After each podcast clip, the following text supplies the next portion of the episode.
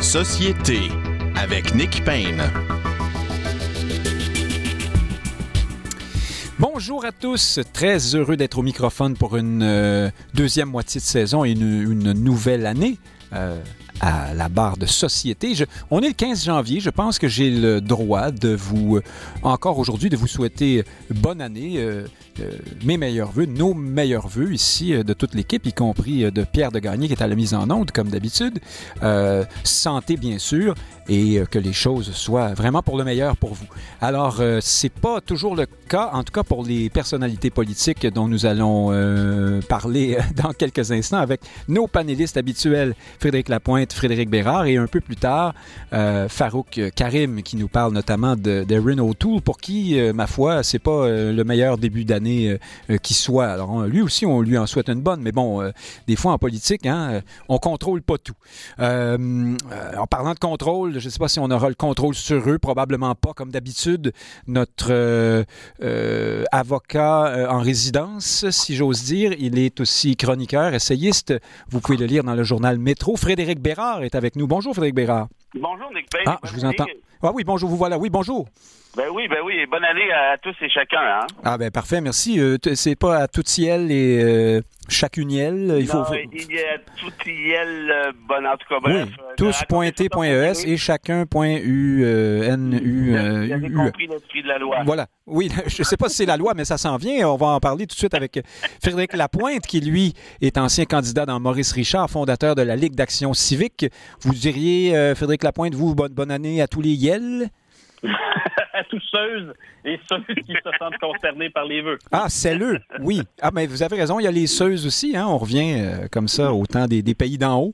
Euh, alors, euh, ben, ben, ben, bienvenue à vous deux, merci d'être avec nous. Alors, il y a déjà beaucoup, beaucoup de matières politiques dont il faut qu'on parle, et je dis souvent à cette émission, avant de parler de la pandémie, qu'on en parle le moins possible parce qu'on trouve que tout le monde le fait sans arrêt. Mais là, vraiment, c'est pas possible de passer à côté de cet épisode que nous avons collectivement vécu un peu dans la stupeur, euh, ce temps des fêtes avec euh, d'abord la grande ouverture pour les rassemblements à 20 personnes, puis le rétro-pédalage en catastrophe, euh, le, summum de ce qu'un pouvoir, un gouvernement veut, ne veut pas avoir à faire, c'est-à-dire annuler l'annulation du jour de l'an, ni plus ni moins, à 24 heures d'avis. Euh, et puis ensuite, euh, cette espèce de brume qui s'est installée hein, dans les communications entre le gouvernement, euh, la santé publique, euh, le ministre de la Santé, M. Legault et les Québécois. On ne sait plus très bien quelles sont exactement les consignes? Euh, Tout la stratégie semble avoir été revue du tout au tout. Monsieur Arruda est parti avec ses tartelettes sous le bras. Euh, Frédéric Bérard en sera sans doute euh, heureux, mais il reste que on sent une sorte de... La vague Omicron a été très, très, très puissante. hein, et euh, on sent une sorte de panique et beaucoup de critiques. On a l'impression qu'au Québec, là, on est plus encarcané euh, qu'ailleurs. Qu'est-ce que... eh, Pensez-vous que c'est le cas, Frédéric Bérard, et qu'est-ce que vous pensez de tout ça? Si on est plus encarcané, Oui, les règles seraient plus difficiles, plus sévères ici, notamment avec le couvre-feu, parce que notre système de santé serait plus, plus fragile que d'autres. Ben, ce que je sais euh, à tout le moins, c'est que les taux de contamination ici au Québec sont quatre fois plus nombreux, quatre fois plus élevés, pardon, euh, qu'en Ontario, qui a des mesures relativement plus souples. La réalité, Nick, on en a parlé souvent euh, à votre euh, à votre émission, euh, c'est qu'en novembre dernier, François Legault et, et Arruda ont cru à la pensée magique. Ils se sont dit, ben là, on va vacciner les 5 à 11 ans et bingo, c'est réglé. Alors, enlevez vos masques en classe, au primaire, au secondaire. Le retour très attendu du karaoké. Tout le monde se crache dessus par l'entremise du micro.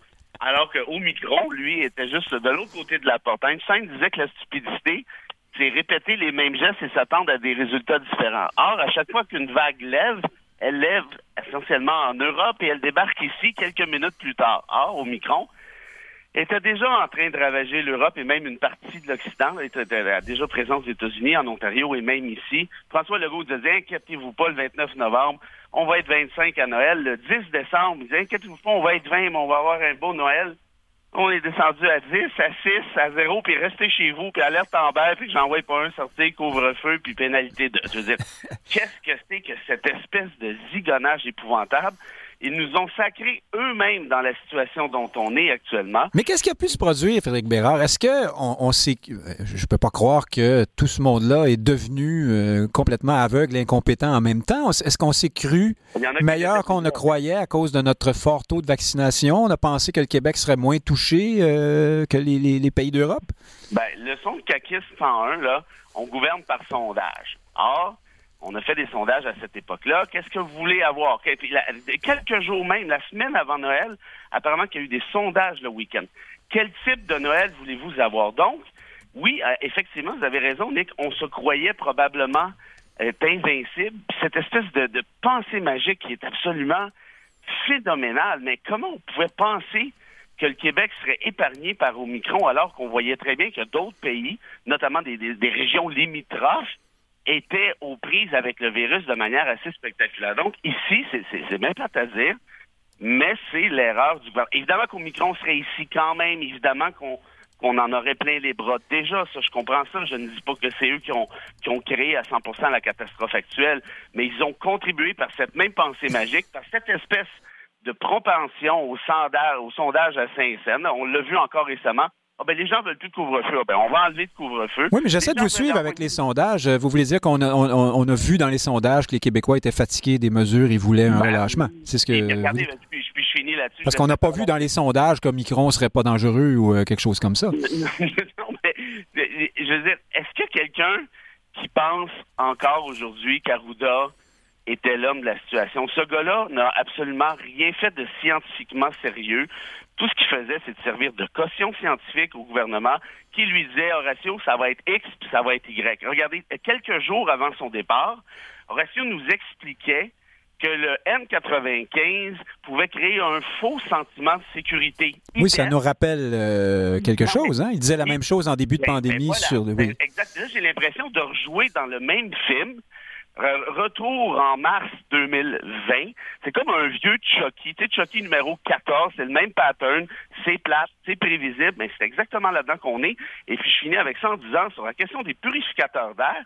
Il nous a dit la même chose. Il faut pas en installer, ça crée des faux sentiments de sécurité, mais quel abruti stratosphérique!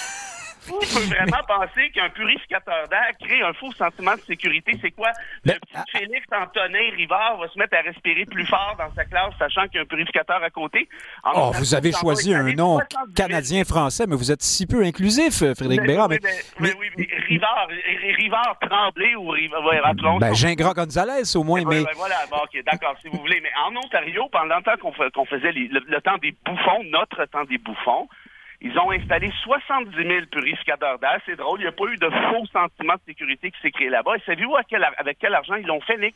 Ils ont créé, ils ont posé ces purificateurs avec l'argent du fédéral. Parce que le fédéral, en août 2020, ça commence à faire un petit bout, a versé aux provinces incluant Québec, évidemment, une portion considérable pour ventiler les écoles, pour rassurer la sécurité des enfants. Le Québec a reçu 432 millions de dollars en rapport à ce versement. Et quand on pose la question au Québec, où avez-vous où avez-vous mis cet argent?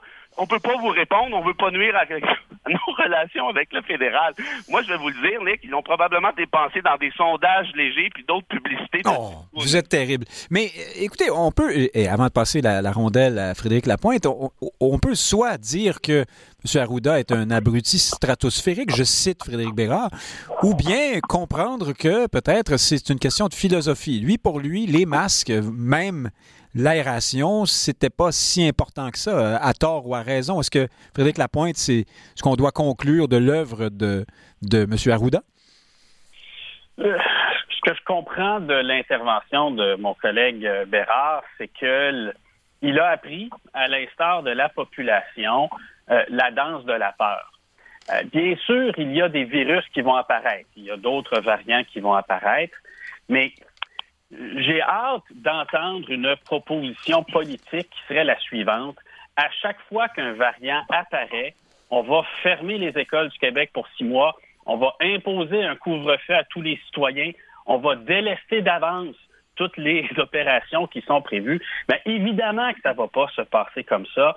Nous avons à vivre avec un nouveau normal qui est le suivant. Il va y avoir d'autres variants la population va être vaccinée à 85, à 90 ou à 95% ça ne changera pas fondamentalement la donne. On va avoir des pics d'hospitalisation comme on en a eu à toutes les années depuis qu'on a un système de santé publique. Mais là, pour bien vous suivre, euh, Frédéric Lapointe, êtes-vous en train de dire que euh, Frédéric Bérard est trop critique de la gestion récente du gouvernement euh, ou, alors je vous comprends mal? Je suis en train de dire qu'il va falloir qu'on apprenne à vivre avec un virus qui reviendra aux six mois, chaque année, et qu'on ne pourra pas, à chaque fois, fermer toutes les écoles parce qu'on cherche le risque zéro, mettre des casques dignes de l'espace pour aller dans l'espace sur nos enfants pour éviter qu'ils ramènent le virus à la maison. Tout ceci, c'est une dérive qu'on a appris. Le gouvernement nous a appris ça mais il faut qu'on le désapprenne. Par ailleurs. Mais que, attendez, juste un instant. Ce que vous dites pose toujours la même question, qui est, comptable, qui est mathématique, euh, que Marie-France Bazot soulevait récemment dans un texte intéressant sur ce système de santé qui gère nos vies, disait-elle. Elle disait. Euh, on est rendu que c'est le nombre de lits euh, disponibles dans les hôpitaux qui décide si je vais recevoir une ou deux personnes à souper euh, la semaine prochaine. Bon, c'était une sorte de cri du cœur, mais euh, ça pose la même question que ce que vous dites. Qu'est-ce qu'on fait, Frédéric Lapointe? On laisse les hôpitaux se remplir à rabord ou bien il faut qu'on change des choses, là, non? D'abord, le système de santé a de certaines flexibilités, d'ailleurs, qui ont été démontrées dans ce qu'on vient de vivre, que je, que je sache. Mais on nous dit qu'on est en délestage à 80% Tout le monde connaît quelqu'un qui attend une opération qui n'arrive pas. Oui. Mais ça, euh, du délestage, avant c'était les listes d'attente, il y a toujours des priorités qui ont à s'effectuer au fil des situations. Et là, on en vit une extraordinaire ou saisonnière, nous verrons.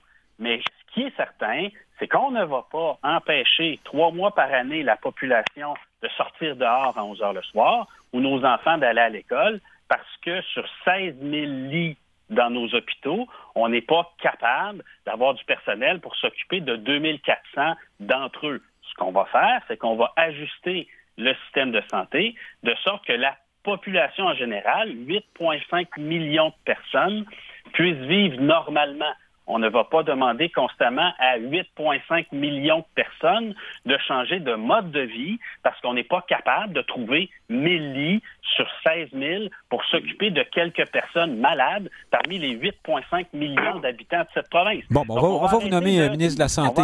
non, mais juste, un instant. Oui, Philippe un instant. Euh, la pointe terminée? Donc, on va arrêter de vivre pour protéger le système de santé. On va adapter le système de santé. Ça peut prendre un certain temps, là. Mais on va payer pour un système de santé qui nous permet de vivre une vie normale. Et non, malheureusement, il n'y aura pas de solution magique. On pourrait avoir vacciné 100 des habitants du Québec qu'on aurait vécu la vague Omicron, je vous le dis, de la même manière. Ça aurait juste pris quelques ah, jours de On vous a bien compris. Pour que l'étang soit rempli de nénuphars. Je précise pour nos auditeurs euh, qui cherchent l'érudition que euh, si on se fie au grec euh, dont est issu Omicron, il faut dire Omicron, comme les Français. Ah, Mais Frédéric Bérard, vous, vous vouliez réagir à ça, vous. Ben, le, ben, ministre de la Santé, Lapointe, vient de parler. Là. Ben, deux choses, oui. mon ami, le ministre Lapointe, nous dit il attend une offre d'un parti politique qui euh, sera en concordance avec ce qu'il vient de dire. Ben, il en existe un, puis il s'appelle le Parti conservateur d'Éric Duhem, oh, essentiellement un Coup bas. Il dit, non, non, ben oui, un peu, mais, mais non, parce que c'est exactement ce que dit Duhem. Il dit, avec ce qu'on investit dans notre système de santé, on devrait être capable de s'occuper de ceux qui euh, attrapent le virus et se ramassent à l'hôpital. Évidemment, je ne considère pas l'ami Lapointe comme étant un démagogue euh, du fait que Duhem, lui, parle des, non-vaccinés, ce qui n'est pas le cas de Frédéric ici. Mais l'offre en question, elle est là. Essentiellement, c'est de dire, ben, on s'ajuste. Et moi, ce que je disais, avant que vous passiez la parole à Frédéric, et j'ai pas eu de réponse, moi, à ce volet-là, c'est que Arruda nous explique, et Roberge maintenant, et Boileau, et, Mange de Pelle, sont tous d'accord à l'effet que nos écoles sont très bien ventilées. On a juste à ouvrir les fenêtres. Or, ça tombe mal, il fait moins 24 aujourd'hui à, ah, Montréal. Ben, ben oui, mais ils se mettront des sauts de ski doux, c'est pas plus grave que ça. On fera pas une génération de snowflakes. Une fois qu'on a dit ça, est-ce qu'il y a un problème de ventilation sérieux? Ça, je pense que c'est comme pas mal, pas mal déterminé par tous et chacun d'un point de vue scientifique. Mais si vous permettez, euh, Frédéric Bérard, restons un instant parce qu'on fait des allers-retours sur le système de santé euh, une, seconde. à, vous, deux, je, pose la question. La question que soulève, au fond, euh, Marie-France Bazot, en tout cas, c'est dans le sous-texte ou entre les lignes, c'est c'est le système de santé qui pose problème. Peut-être que Frédéric Lapointe n'est pas tout à fait d'accord, mais alors si on est parfois sous le coup de règles plus difficiles qu'ailleurs, c'est parce que notre système serait plus fragile qu'ailleurs, il y a moins de marge. Euh, quelle est la, question qu'on pose quand on dit ça, Frédéric Bérard? Est-ce qu'on va encore dire Ah, il faut réformer l'organisation, les structures, comme on le fait depuis 50 ans sans résultat? Ou il va falloir se demander si c'est pas un système qui est, ma foi, trop ambitieux? Est-ce que c'est l'universalité qui est en cause? Est-ce que la gratuité mur à mur, quoique c'est pas tout à fait vrai, doit être remise? Est-ce qu'on va se poser les vraies questions, autrement dit, là-dessus? Ben, à ce que je sache, la gratuité et l'universalité s'applique aussi aux autres provinces, la dernière fois que j'ai regardé. Et à l'heure actuelle, il y a quatre fois moins de taux, le taux de contamination est quatre fois moindre en Ontario, la province d'à côté, là, que chérit François Legault, hein, qui est son espèce de benchmark absolu en tout temps, ben, quatre fois, le taux de contamination est quatre fois moins élevé en Ontario qu'ici. Donc, au-delà du système de santé québécois, et ça, vous y connaissez mieux que moi. Je sais qu'il y a une réforme après l'autre, Rochon, puis Barrette, puis Bolduc, puis Mange de Pelle, puis je ne sais pas trop quoi. Ben, ça donne jamais rien, on va se le dire. Eh ben, eh, eh ben, probablement que le système de santé québécois est défaillant, ça, ça je vais être d'accord avec Frédéric là-dessus, mais, la question que moi, je pose à cette étape-ci, c'est qu'on peinturera la clôture quand il fera beau. Là, c'est une crise. Et la crise, on ne va pas l'accentuer en agissant en idiot comme on fait actuellement avec notamment nos écoles, en disant non, non, la ventilation, tout est beau, alors qu'on a les moyens d'éviter ces éclosions-là. Puis là, je suis pas en train de dire laissons les enfants encabanés à leur domicile. On pourrait les envoyer à l'école s'il y avait, par exemple, des échangeurs d'air, s'il y avait des purificateurs d'air. Encore une fois, la province voisine le fait, a utilisé l'argent du fédéral, ils ont des taux de contamination drôlement moins élevés. Est-ce que c'est rattaché strictement à ça? Probablement pas, mais du moins en partie. Donc, est-ce qu'on peut prendre les problèmes tels qu'ils sont actuellement et par la suite, pour la réforme plus philosophique, ben, on y repensera. Frédéric Lapointe, euh, êtes-vous euh, d'accord avec l'idée que, si on doit vivre, apprendre à vivre avec le virus, comme vous le dites, et les vagues successives qui viendront sans doute, euh, la solution passe par le système de santé? Euh, et si oui, est-ce que. Quelle, quelle, question on pose quand on dit ça? Est-ce que vous allez nous suggérer une 12 millième réforme euh, Barrette-Rochon et compagnie? Euh, ce, qui est, certain, c'est que nos 16 000 lits dans les hôpitaux doivent pouvoir servir dans des périodes de pointe. Ce qui est aussi certain, c'est que on ne doit pas laisser l'impression aux parents du Québec, un, qu'on ne s'occupe pas de ventilation, pour s'en occuper, c'est très bien, mais dans l'intervalle, il y a un million d'élèves au Québec. Hein, ils se sont à peu près tous exposés à une forme ou une autre des variants de la COVID-19. Il y a combien de décès? On fait, on, explique le ben non, mais là, on veut tout de suite vous répondre que le problème, c'est qu'ils sont des vecteurs. Hein? Mhm. Ils passent à quelqu'un d'autre qui, lui, est plus fragile. C'est la raison pour laquelle on a vacciné 85% des gens. C'est la raison pour laquelle on a un système de santé pour traiter ceux qui sont dans des situations un peu plus difficiles pour recouvrir. Mais lorsque les professeurs disent on a besoin d'un plan pour retrouver nos écoles, pour retrouver nos classes, on a besoin de leur donner l'adresse de leur école, là. On a besoin de leur expliquer là, comment on ouvre la porte. Euh, c'est comme si on avait désappris. Vous parlez d'une prison mentale, en quelque sorte. C'est une prison mentale. C'est comme si on avait désappris ce que c'est que de vivre de façon normale et qu'il fallait que le gouvernement nous prenne par la main pour nous expliquer comment est-ce qu'on retourne dans nos classes. Mais ma foi, vous serez au parti d'Éric Duhem bientôt. Oui, des pas normal, de contagion, de grippe et d'autres choses. Et non, nos enfants ne sont pas en danger lorsqu'ils vont retourner en école lundi, quoi qu'on dise au sujet de la ventilation. Un mot là-dessus, euh, Frédéric Bérard, mais parce, de l'améliorer. Ben, parce qu'on ne faut pas continuer la campagne de peur. Bien sûr, on a bien compris, vous n'êtes pas d'accord. Donc, mais, comme on a beaucoup traité du sujet, Frédéric Bérard, en quelques ben, secondes. En deux secondes. Frédéric parle de situation normale. Justement, la situation est nécessairement très anormale. Et puis pour le reste, regardez depuis 22 mois les, éclosions ont lieu en partie, pour pas dire en très bonne partie dans les écoles. La preuve, à chaque rentrée scolaire, que ce soit en août, septembre ou en janvier, la courbe explose. Et là, je vous fais un pari, puis on vérifiera samedi prochain. Ça va faire exactement la même affaire lundi, mardi, mercredi prochain. Ça va faire boum. Ces enfants-là, quand bien même qu'ils ne peuvent pas tomber malades, sont des vecteurs du virus en question, peut envoyer d'autres personnes à l'hôpital qui actuellement sont en sorte ce qui fait en sorte que le système est en train de craquer. Est-ce que est-ce qu'il y a des façons de réparer ça plus tard? Fort probablement, je ne le sais pas. Mais ce que je sais par contre, c'est que ces, ces employés-là, notre personnel. Mais est-ce est que, Frédéric Bérard, il ne faudrait pas commencer à réparer ça maintenant? Autrement dit, euh, ben, parce que là, on dirait que c'est pas ça finit pas, cette pandémie. Voyez-vous, est-ce que vous feriez confiance à ce gouvernement-là pour piloter une réforme en profondeur des soins de santé. Ah ben non, moi je demanderais au gouvernement du M sans doute de faire ça, mais ça c'est une autre question. On ne va, pas garder les écoles fermées préventivement jusqu'à ce que le système de santé se réforme. Mais cela étant, euh, dans, cette, euh, dans cette flambée, euh, ces statistiques qui montent toujours à ce temps-ci de l'année, je pense qu'il faut considérer les grands froids aussi, les faits que les gens sont beaucoup à l'intérieur et les, les fêtes du jour de, entourant le jour de l'an aussi. Mais Frédéric Lapointe, on ne vous a pas entendu spécifiquement sur la démission de M. Arruda. Euh, que dites-vous? Bon débarras? Commencez-vous par dire merci quand même? Euh, qu'est-ce que, comment vous voyez ça? Ben, moi, j'ai jamais accordé beaucoup d'importance euh, au personnage. Hein. C'est le porte-parole d'une fonction publique, c'est le porte-parole du politique aussi. On, a discuté longuement du mélange des genres. ce que son départ permet, par contre, c'est un peu comme si le gouvernement perdait son cache-sexe. Alors là, on va voir les décisions pour ce qu'elles sont. Euh, c'est-à-dire des choix politiques. Puis moi, je je, je disconviens pas qu'il euh, soit important que ces choix-là, ultimement, euh, soient des choix politiques. les experts, ils, ils, ont une pointe de tarte, ils regardent cette pointe de tarte-là, mais une décision éclairée et sage, c'est souvent l'ensemble de la tarte qui doit être pris en considération. Et donc là, ben, le gouvernement a perdu son cache on va pouvoir juger davantage de ses décisions politiques.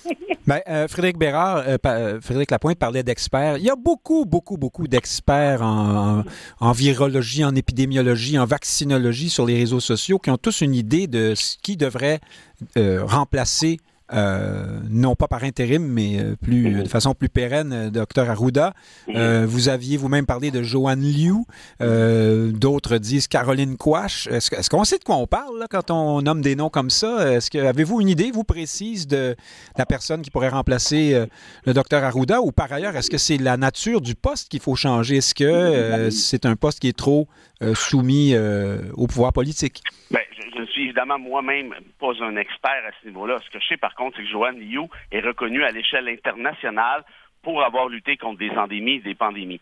Est-ce que c'est est-ce qu'on peut faire l'économie des services de cette dame-là au moment où on se parle? À mon avis, non. Est-ce qu'elle pourrait remplacer euh, Boileau éventuellement comme directrice de la santé publique? Moi, ce qu'on m'a expliqué des amis médecins, c'est qu'elle n'a pas nécessairement les compétences générale pour ce type de job-là. Mais est-ce qu'elle pourrait, par exemple, être une leader au niveau de la lutte actuelle à la pandémie? La réponse est oui. Et pourquoi le gouvernement ne veut pas l'avoir à côté d'elle? C'est parce que c'est une tête de cochon et elle n'accepterait pas, évidemment, de jouer le rôle de marionnette comme le faisait euh, marionnette numéro un, c'est-à-dire Horatio, et qu'elle fait maintenant marionnette numéro deux, c'est-à-dire Boileau qui nous a dit cette semaine, François Legault était tout content sur Twitter, bonne nouvelle, j'ai obtenu l'autorisation de la santé, de la santé publique pour ouvrir les écoles.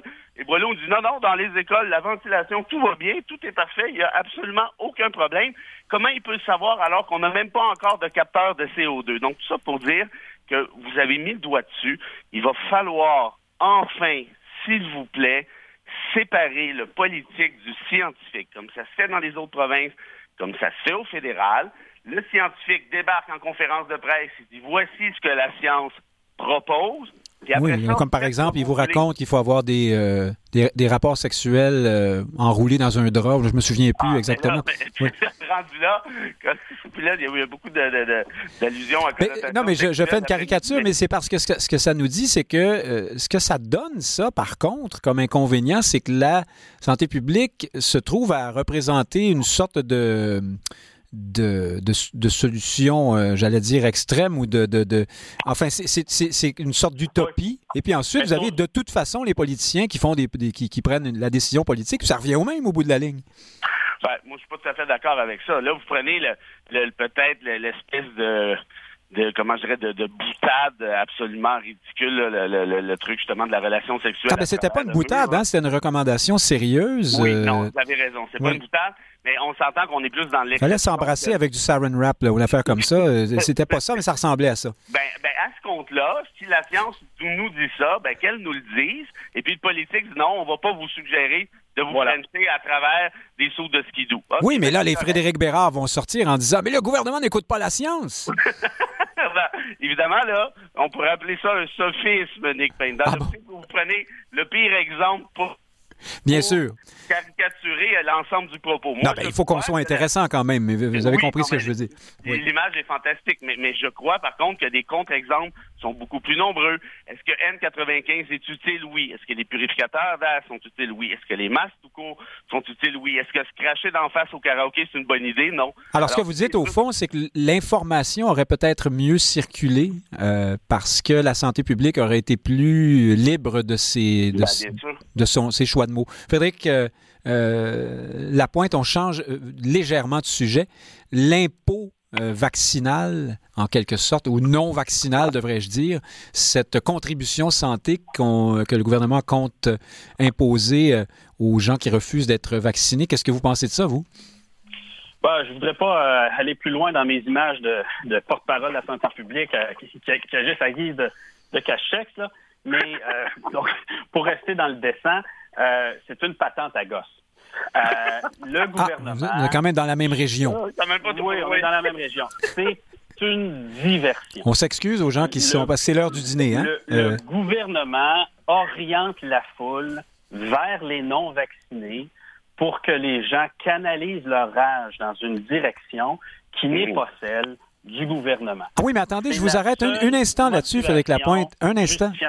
Euh, Frédéric Bérard nous disait que ce gouvernement est très, très, très branché sur les sondages. Si on a fait ce choix-là, c'est parce qu'on entendait beaucoup, beaucoup de gens, y compris dans les médias, euh, dire euh, ça suffit. Pourquoi M. Legault est-il si conciliant avec les non-vaccinés? Nous, on fait notre effort.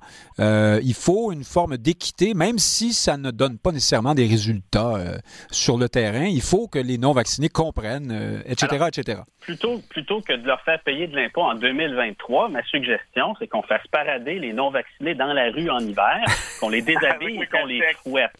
Hein? Ça va être plus efficace de faire ça demain que de les taxer en 2023. Non, c'est de la politique de communiqué de presse. Le gouvernement bombe le torse, montre à la population, oui, oui, je vais les faire souffrir, je vais les faire souffrir, comme si ça allait donner quoi que ce soit en termes de santé publique, comme si ça allait donner quoi que ce soit en termes de paix sociale, comme si ça allait encourager qui que ce soit à se faire vacciner aujourd'hui. Ben, en figurez-vous qu'il il- mesure il paraît que ça marche. Euh, Oui, ça marche. Ah, il paraît non, que non, certains non, ont décidé de se faire vacciner aussi lorsqu'ils ont appris Et- que le- la SQDC n'était plus accessible pour eux. Oui, voilà. Il y a, il y a comme une confusion euh, des, des mesures, là, des coïncidences.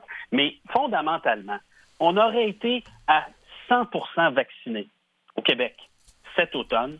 On aurait vécu la même chose. Ah oui, ben là, vous vous, Pourquoi? vous, vous, Parce vous, vous que répétez. hein. Oui, oui. La courbe aurait été juste un peu plus douce, mais on serait monté inexorablement au même niveau parce qu'on aurait attendu le même moment. Ben, il y aurait peut-être eu moins de non-vaccinés euh, qui occupent des places dans les Ben hôpitaux voilà, quand même. Si on est 100% vacciné, il y a moins de non-vaccinés à l'hôpital. Ah, ben, Mais 100%, avec un ouais. peu plus de temps, étant donné que les vaccinés également tombaient malades, on aurait de toute façon eu un pic d'hospitalisation, comme d'ailleurs, de toute façon, on en a chaque année. Donc, c'est un bouc émissaire que le gouvernement se construit. Il préfère blâmer les non-vaccinés pour une situation qui allait de toute façon se produire que de laisser la population chercher un responsable au gouvernement. Frédéric Bérard, François Legault n'est pas le seul à avoir posé ce genre de, de geste allant dans le sens d'une forme de vindicte euh, populaire à l'encontre euh, ou à l'endroit des, non-vaccinés ou des anti-vaccins ou bref, on peut penser à Emmanuel Macron en France qui, qui, a fait cette déclaration qui a beaucoup fait jaser là-bas. Il faut emmerder les non-vaccinés. Pardon encore à nos auditeurs qui sont en heure de dîner. et, et, vous, on peut penser aussi à Justin Trudeau pour commenter ce, ce voyage absurde là, de, de, de, de, de, de m'as-tu vu sur Sunwing qui s'en allait au Mexique en faisant la fête dans l'avion. Il a dit c'est, c'est sans dessin et c'est ostrogoths. Ça m'a beaucoup surpris d'ailleurs sur la culture de, de M. Trudeau. Euh, donc, euh, il y a bel et bien une forme de, marché politique pour, pour des décisions comme celle-là, à tout le moins, non? Oui, euh, tout à fait. Puis je suis d'accord avec Frédéric qu'on envoie l'os, on balance l'os à bout de bras pour envoyer la meute. Ça, ça, il a tout à fait raison où je suis pas d'accord avec lui, par contre, c'est que les non-vaccinés occupent une portion trop importante euh, des soins offerts aux soins intensifs. Et, c'est vraiment ça qu'il faut régler comme situation. La presse euh, titrait cette semaine, les non-vaccinés coûtent un million par jour. Oui, oui exact. Et, ça, là-dessus, moi, je vais être d'accord avec le gouvernement Legault. Je ne serai pas d'accord avec Frédéric. Je pense qu'il faut continuer de leur serrer la vis parce que la non-vaccination, un, nous coûte une fortune notamment en capital humain. Ça, c'est la première chose. La deuxième chose, vous avez raison de dire qu'il y a un marché politique pour ça, mais une affaire, par contre, qu'il ne faudrait pas oublier. Euh, oui, le Trudeau, avec la, gang de bozo là, de, de douchebag euh, sur Sunwing, ça va, les sans-dessins, Ostrogo et tout, mais alors il est quand même assez discret dans ses mesures. Il, ne, comment je dirais, il, ne fait pas trop de mort en rapport à ça, mais les politiques et les mesures du fédéral face aux non-vaccinés sont beaucoup plus sévères actuellement que celles du gouvernement Legault. Par exemple, si vous n'êtes pas vacciné, vous ne pouvez pas conserver votre job au fédéral. Plus que ça, l'assurance emploi ne vous sera plus offerte ça commence à ressembler drôlement de la vaccination obligatoire quand on regarde le modèle occidental. Et pourtant, Trudeau s'en vante à peu près pas, agit plutôt que faire du blabla. Est-ce que, est-ce que maintenant Legault, lui, vise strictement à faire un coup d'éclat politique, envoyer l'os un peu plus loin, comme le disait, ben, comme je le disais, mais en rapport à ce que ce qu'expliquait Frédéric? Peut-être. Euh, mais une affaire est sûre, c'est que ça fonctionne assez bien parce que cette gestion de crise, cette vague-là, euh, très précisément, elle est absolument catastrophique. On a vu ce qui s'est passé aussi par rapport à la première crise. Hein, Marguerite Blais qui témoigne hier. Est-ce que les médias en parlent? À peu près pas. On parle essentiellement des non-vaccinés. Moi, je pense que la réponse est un peu entre les deux. Oui, les vaccinés ont une responsabilité. Oui, on doit leur serrer la vis.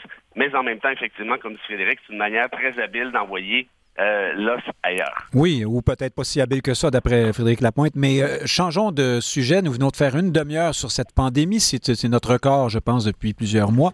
Souhaitons qu'on n'aura pas à le faire euh, à nouveau de sitôt. Ce sondage cette semaine retenait beaucoup l'attention. C'est la maison Main Street Research. Il faut le dire, là, c'est un sondeur qui est reconnu pour parfois être un peu moins fiable sur les, le portrait québécois des choses, mais c'est un, sondeur qui a normalement de, de, gros échantillons et qui habituellement tout de même nous montre la tendance. Et là, on y découvrait cette semaine que la, la CAQ est toujours assez confortablement en avance à 38% mais avec des appuis qui, fondent hein, tout de même. Euh, les libéraux stationnés à 20% sur leur euh, bloc monolithique historique du vote anglophone. La Québec solidaire euh, suit à 19 hein, tout près, c'est dans, dans la marge d'erreur avec les libéraux. les conservateurs d'Éric Duhem, 13% et le pauvre Parti québécois ferme la marche avec 10% d'intention de vote. Frédéric Lapointe, le le Parti québécois est, remplacé par la CAQ à l'heure actuelle. Donc, est-ce que c'est pas ce qui est en train d'arriver? Dans une autre planche de ce sondage, on découvre que parmi les électeurs des partis, euh, les partisans des, autres formations politiques, ce sont les péquistes qui euh, sont les plus satisfaits du premier ministre Legault, euh, à près de 50% si ma mémoire est bonne. Évidemment, les caquistes, eux, sont en adoration avec leur chef, mais les péquistes, tout de même, 50% ou presque, c'est beaucoup c'est un peu. François Legault est un peu le chef de tout, tout le mouvement euh, nationaliste aujourd'hui, non? Alors, il y a un souci de distinction pour le Parti québécois euh, dans le dossier de, euh, de la crise sanitaire, c'est très net. Au, au, début de l'automne, souvenez-vous, sur la question du français, le Parti québécois avait réussi à se distinguer du gouvernement. Je ne saurais dire si ça a eu un effet dans les sondages, mais euh, il y avait un propos et une offre politique distincte. Avec le retour à l'avant-plan de la crise sanitaire, il est plus difficile pour moi-même et pour la population également de voir quelle est la différence entre le Parti québécois et le gouvernement sortant. Donc, je suis pas. Mais on pourrait dire ça des autres partis aussi. De cette, de, cette, de cette mesure.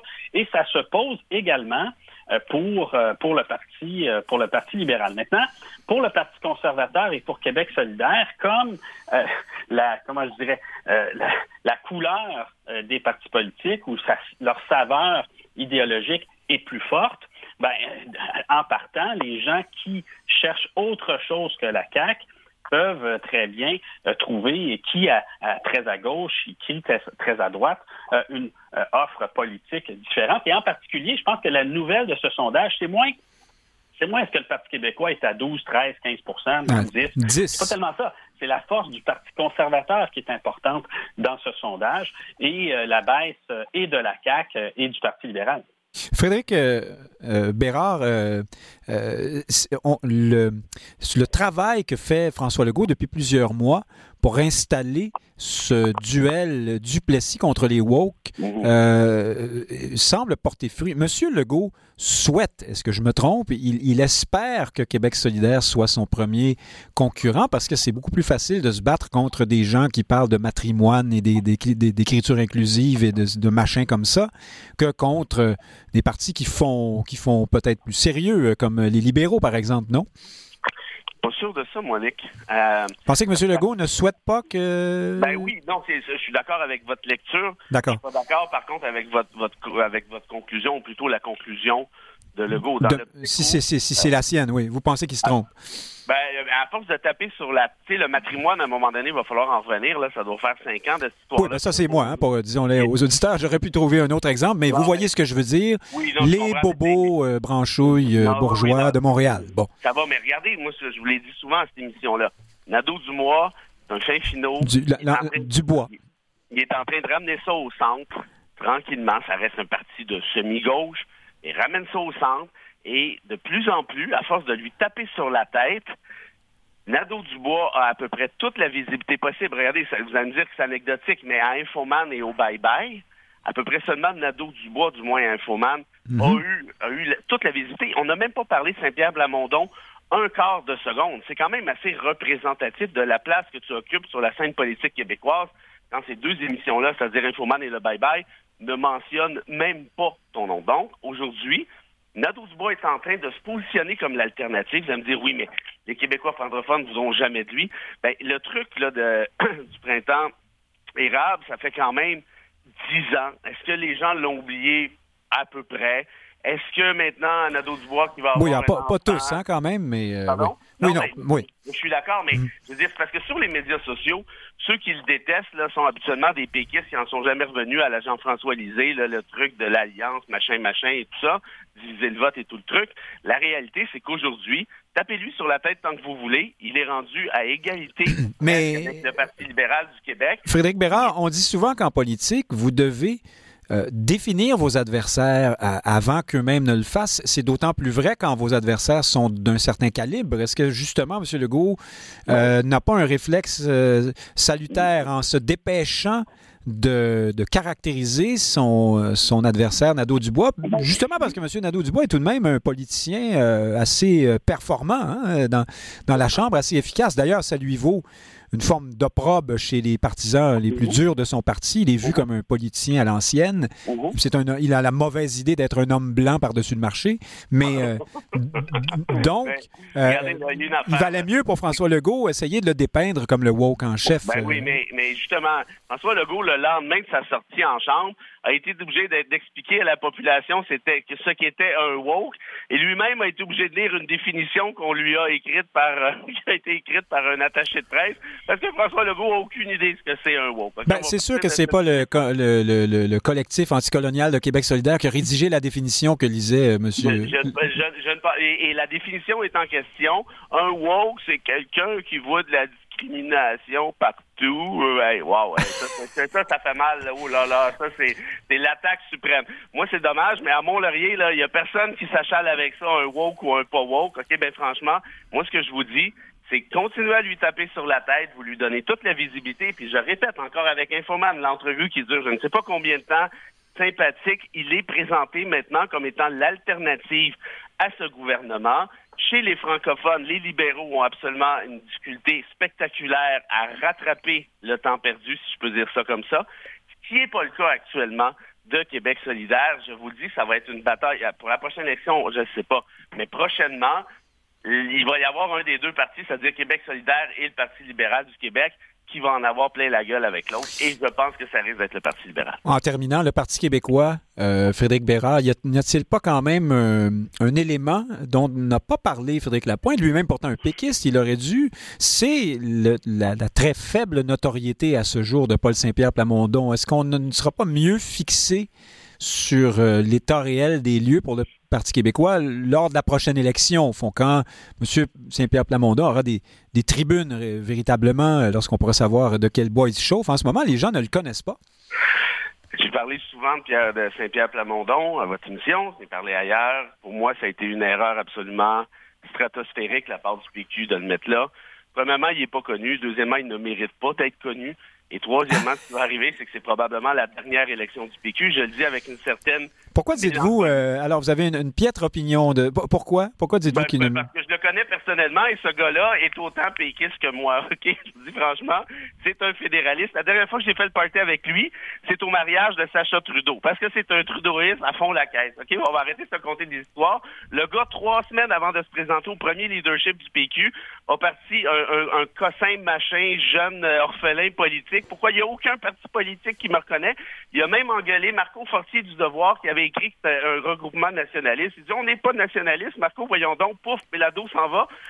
Alors donc, vous ne croyez pas ça parce que sa réorientation, il y a. Hein? On peut lire de nombreux textes et de nombreuses sorties aujourd'hui de Paul Saint-Pierre Plamondon qui pourraient servir de. On aurait pu donner des cours à Pauline Marois, Jean-François Lisée ou André Boisclair d'indépendantisme en lisant ce que, ce que dit Paul Saint-Pierre Plamondon aujourd'hui. Vous pensez qu'il n'est pas sincère? C'est un, c'est un jeu de rôle? Je ne pense pas, je vous le dis.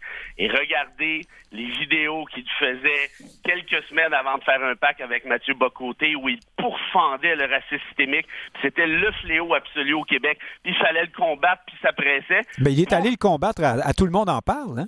Oui, oui, c'est ça que je vous dis. Saint-Pierre Plamondon, c'est un acteur qui se cherchait une loge, dans un parti politique parce qu'il aime voir sa face dans les médias.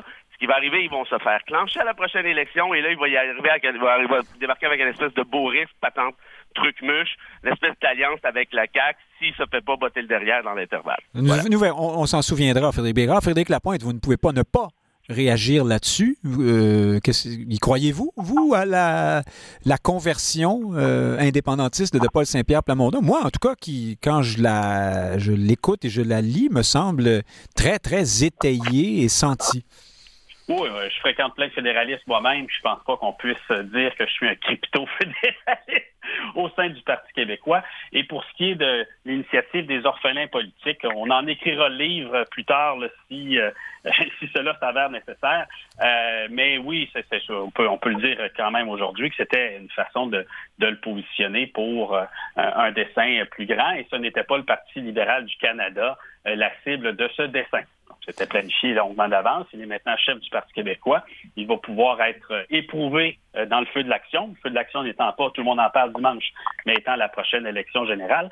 Et il a l'avantage d'être un chef avec lequel le Parti québécois peut travailler longtemps. Il ne fera pas qu'une seule élection, hein, à moins qu'il mais on peut faire plus d'une élection. Et à un moment donné, les électeurs de la CAQ vont déchanter, ils vont devoir choisir une autre option. Euh, euh, souhaitons que ce ne soit pas le Parti conservateur. Ben, euh, oui, pour le moment, ils ont l'air de déchanter à cause de la crise sanitaire et de se tourner plutôt vers Éric Duhem ou, simplement de vouloir rentrer chez eux. Hein? Oui, parce que ce que j'avais prédit d'ailleurs. Hein, et, même vers Québec solidaire. Le conservateur ferait mal, ferait mal à la CAQ. On commence à, commence à le voir dans le sondage Main Street. Mais, mais ultimement, c'est pas, c'est, pas ce qui va être déterminant pour la suite des choses. Les gens vont chercher un parti de gouvernement de remplacement et euh, ben, le recentrage de Québec solidaire, euh, on verra, il est loin d'être complété. Euh, comme vous le dites vous-même, les électeurs qui ont choisi un gouvernement à droite euh, déchantent parce qu'ils ne gouvernent pas à droite. Et les gens qui voulaient un gouvernement très nationaliste vont finir par déchanter parce que ce n'est pas ce que François Legault euh, va leur offrir. Donc, on va se retrouver bientôt avec une alternative de gouvernement qui ne se situera probablement pas aux extrêmes du spectre politique, mais plus proche de ce que le Parti québécois est en train de leur offrir. Bon, alors faisons un scénario complètement farfelu. Ce sera peut-être euh, le nouveau parti euh, CAC-PQ contre le PLQS, hein, comme certains euh, le disent. Mais nous verrons pour la suite, parce que là, je, suis en train d'oublier Éric Duhem, mais c'est pas correct. on en reparlera. Frédéric Bérard, chroniqueur au journal Métro. Merci d'avoir été avec nous. Et Frédéric Lapointe, ancien candidat dans Maurice Richard, fondateur de la Ligue d'Action civique. Merci à vous aussi. À bientôt. À la semaine prochaine. Euh, dans un instant, nous discutons avec Farouk Karim au menu euh, Sans dessin, Ostrogo et aussi Aaron O'Toole. À tout de suite.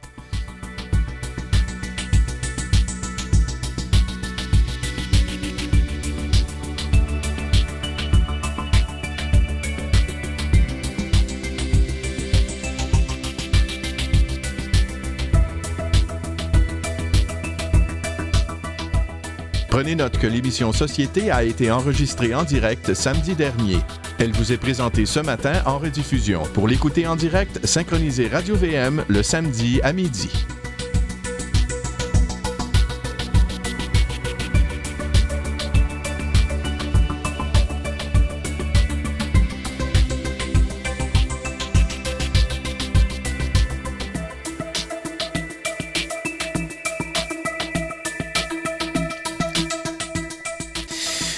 C'est notre correspondant euh, préféré pour la politique canadienne, même si nous parlons parfois d'autres choses aussi. Je parle bien sûr de Farouk Karim en direct de Gatineau. Bonjour Farouk Karim.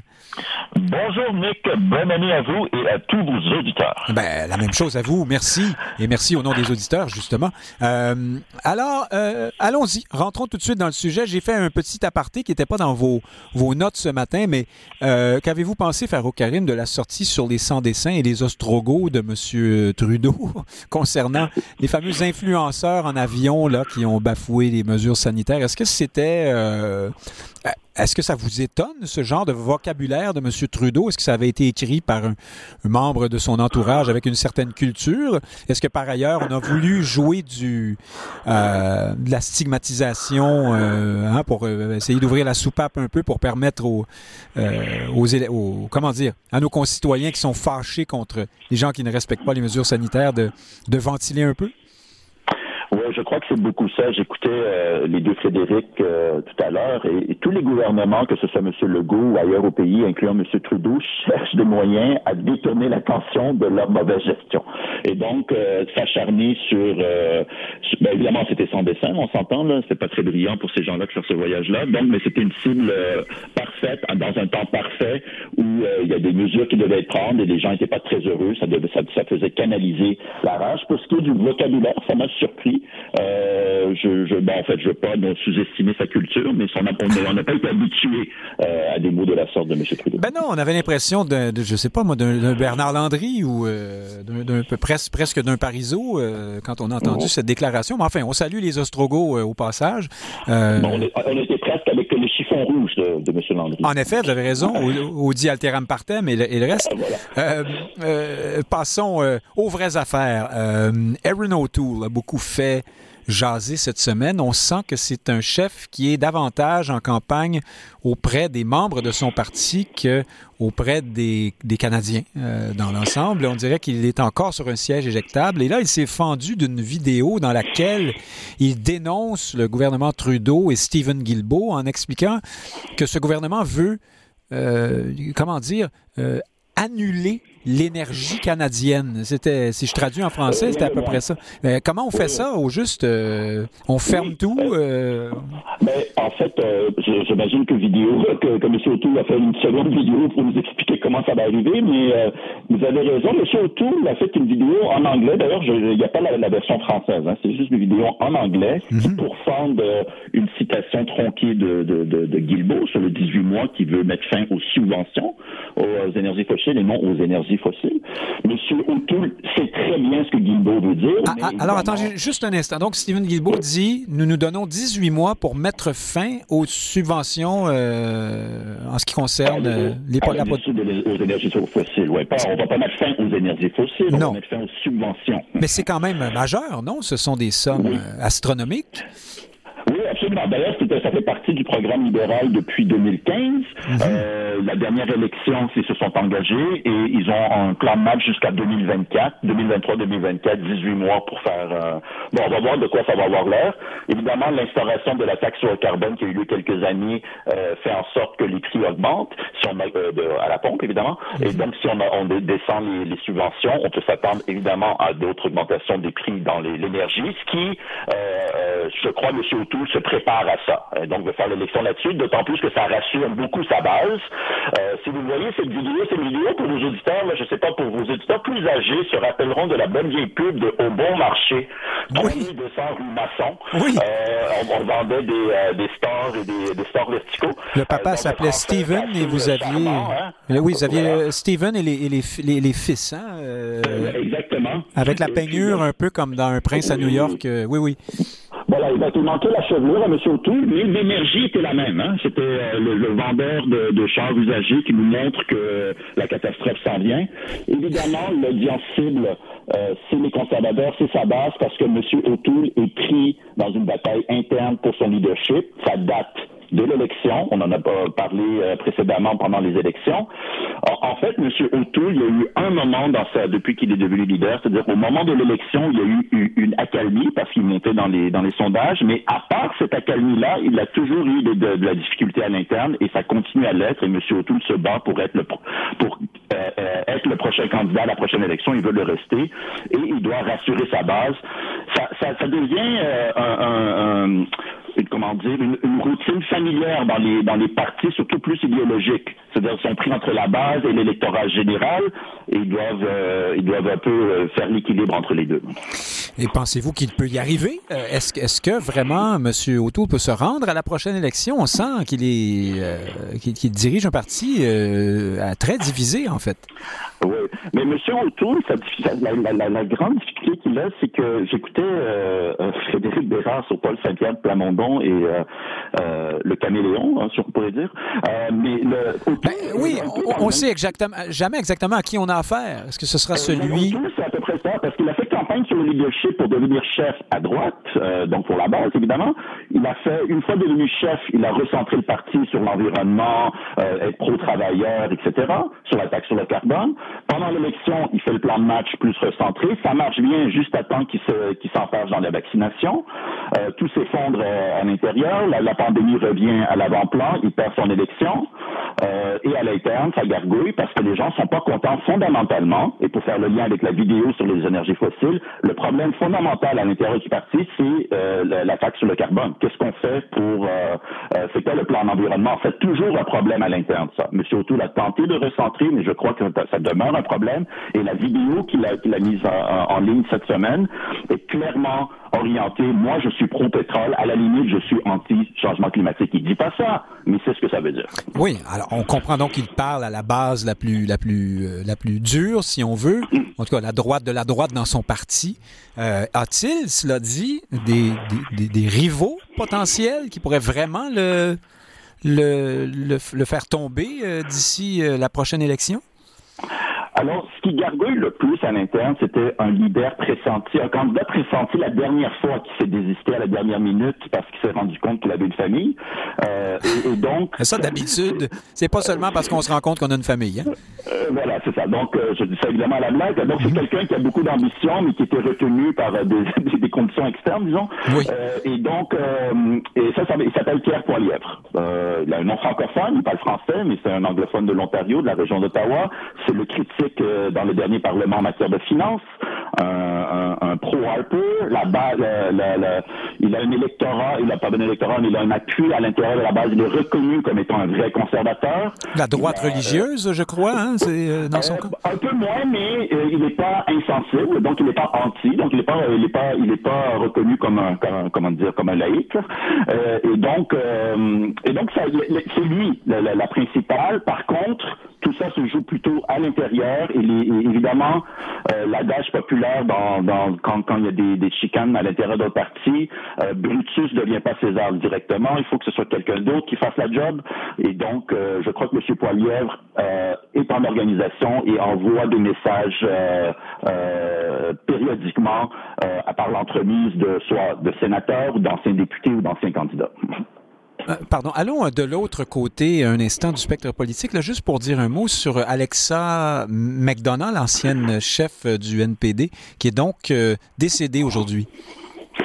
Alexa McDonough, je voulais vous en parler parce que c'était, euh, Madame McDonough est donc décédée aujourd'hui à l'âge de 77 ans. C'était l'ancienne chef fédérale du NPD, mais c'était aussi l'ancienne chef provinciale en Nouvelle-Écosse du NPD. Elle est devenue chef en 1980 et la particularité de cette, euh, de cette victoire, c'est qu'elle est devenue la première femme chef d'un parti politique majeur au Canada.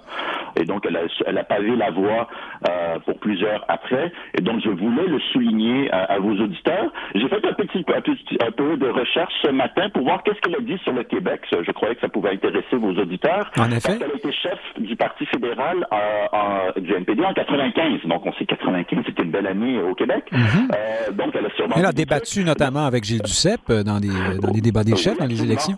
Oui. Absolument. Donc, j'ai retrouvé un extrait de son premier débat euh, d'élection en 97 à la générale, donc deux ans après l'élection. Et ce qu'elle a dit sur le Québec, donc deux ans après le, référendum, ce sa vision du Québec à l'intérieur du Canada de Mme McDonough, c'est cette, vision-là qui précédait la venue de M. Layton, c'est que euh, pour qu'il euh, y ait une réconciliation constitutionnelle, il faut améliorer la vie politique et économique au Québec. Et à ce moment-là, on pourra tous travailler ensemble. Donc c'est un peu ça sa vision. Euh, une fois que M. Layton est arrivé par la suite chef, il a un peu changé cette vision euh, euh, ancienne du NPD avec une offre politique plus spécifique au Québec. Et maintenant qu'on est arrivé à M. Singh, on a vu pour faire un lien juste avant les fêtes qu'il a mis un peu plus d'emphase sur la contestation de la loi 21. Et donc on voit bien que peut-être qu'il y a un NPD qui revient plutôt plus vers l'ouest en voyant que les, les, votes sont plutôt là et pour le moment pas au Québec. Ah oui, on change vraiment de tendance. Là, ben, pas officiellement, mais on le voit dans. Il y a moins d'emphase sur le Québec. Hein. Donc, euh, puis, M. Singh, là, si, on parle de M. Singh, ça fait deux élections qu'il fait au Québec. Il a à peu près 10 d'appui au Québec. Je suis pas mal sûr que dans, ces 10 là, il y a personne euh, qui, euh, qui, a, voté pour M. Singh, qui est pour la loi 21. Donc, lui, en se positionnant un peu plus férocement contre, je crois pas qu'il va perdre des votes au Québec, mais par contre, il pourra en gagner contre Trudeau ailleurs dans le pays, possiblement. on a pratiquement plus de temps. ben, on a plus de temps, en fait, Farouk Karim. On parlera la prochaine fois, bien sûr, du conflit sur les transferts en santé hein, du fédéral euh, aux provinces canadiennes. Voilà, alors on vous en jase la prochaine fois. Merci beaucoup Farouk Karim, notre correspondant à Gatineau pour la politique canadienne et bonne année à vous encore. Merci à vous aussi, au revoir. Chers auditeurs, euh, Nick Payne qui vous dit merci beaucoup d'avoir été à l'écoute euh, cette semaine. on souhaite ardemment que vous fassiez de même la semaine prochaine. Entre-temps, couvrez-vous bien, c'est froid. Il fait à Montréal en tout cas, mais moins 23 à l'heure actuelle. C'est pas, c'est comme dans le frisquette. Alors, à la semaine prochaine. Merci d'avoir été à l'écoute.